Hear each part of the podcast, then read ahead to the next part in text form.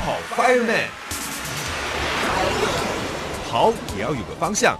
新北消防 Fireman 即刻救援，带你逃出升天。跑跑 Fireman，大家好，我是笑鱼，在节目当中都会跟大家来分享救护还有逃生相关的知识跟技能哦。在今天我们就邀请到的是新北市政府消防局紧急救护科的科员张乔伟来到节目当中跟大家分享。乔伟你好。哎，主持人好，各位听众朋友，大家好。好，所以这个 CPR，我相信大家在学校可能都有学过。所以这个 CPR 的这个流程，大家可能遇到紧急事故的时候，还是会觉得蛮紧张的。到底这个正确流程怎么做呢？很开心今天能够有机会跟大家分享有关于 CPR 及 AE 的操作。嗯，那如同主持人所讲的，CPR 心肺复苏术，我相信在呃多年的推广下，大家都已经是相当的熟悉了。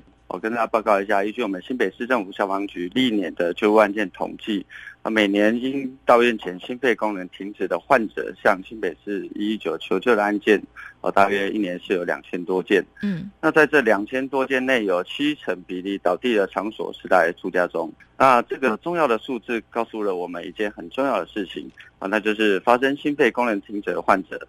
在倒地的时候，身旁经常是他的亲朋好友。嗯，那所以说，当你问我说为什么要学习 CPR 跟 AED 这样的一个技术的时候，我一定会告诉你，这是为了要救你最亲爱的家人。以及最亲近的好朋友。那 CPR 究竟该如何操作呢？首先，我们呃应该先确认一下患者所在的地方是不是安全的。嗯，确定周遭安全了之后，接着让患者平躺在一个坚固的地板上。那接着我们有一个 CPR 的口诀，叫做叫叫压电。那第一个叫的话，先呃用力拍打患者的双肩，拍打的同时可可以确认。患者是否真的叫不醒？嗯，以及他的胸部是否有呼吸的起伏？嗯，那如果确定没有意识跟没有呼吸，那我们就进入到下一步，第二个叫。哦，就是拨打一一九啊，并且寻求 AED 的到场。AED 的部分可以请旁人去做协助去拿取。那在平常哦，可以先下载，无论是我们消防局的 APP，或者是卫福部的全民急救 A AED 等等的的 APP，掌握足家附近的 AED 的位置，争取我们的急救的成功率。嗯，那另外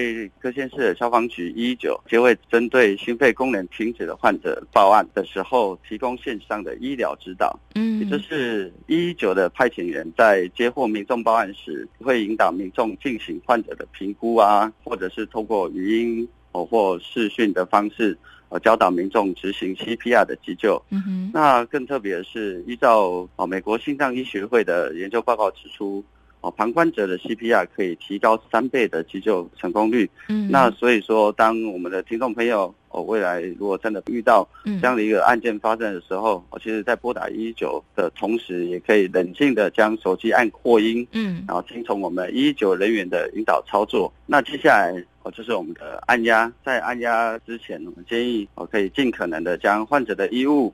内衣等等可能会影响到按压的物品先行移除，接着采跪姿的方式，在患者的右边或者是左边的肩膀下方位置，膝盖尽可能的靠近患者，两只手互扣，你要右手在下，左手在下都可以。接着将手放置在胸骨与乳头连线的位置，手背打直，身体往前倾。这时候你可能会有一种快要冲出的感觉，那这样子事实上才是一个正确的，让我们的肩周完成一直线垂直。的往用力往下压，嗯，然后在按压的时候呢，我们就可以把握四个要点。哦，第一个叫用力压，嗯，快快压，胸回弹，末中断。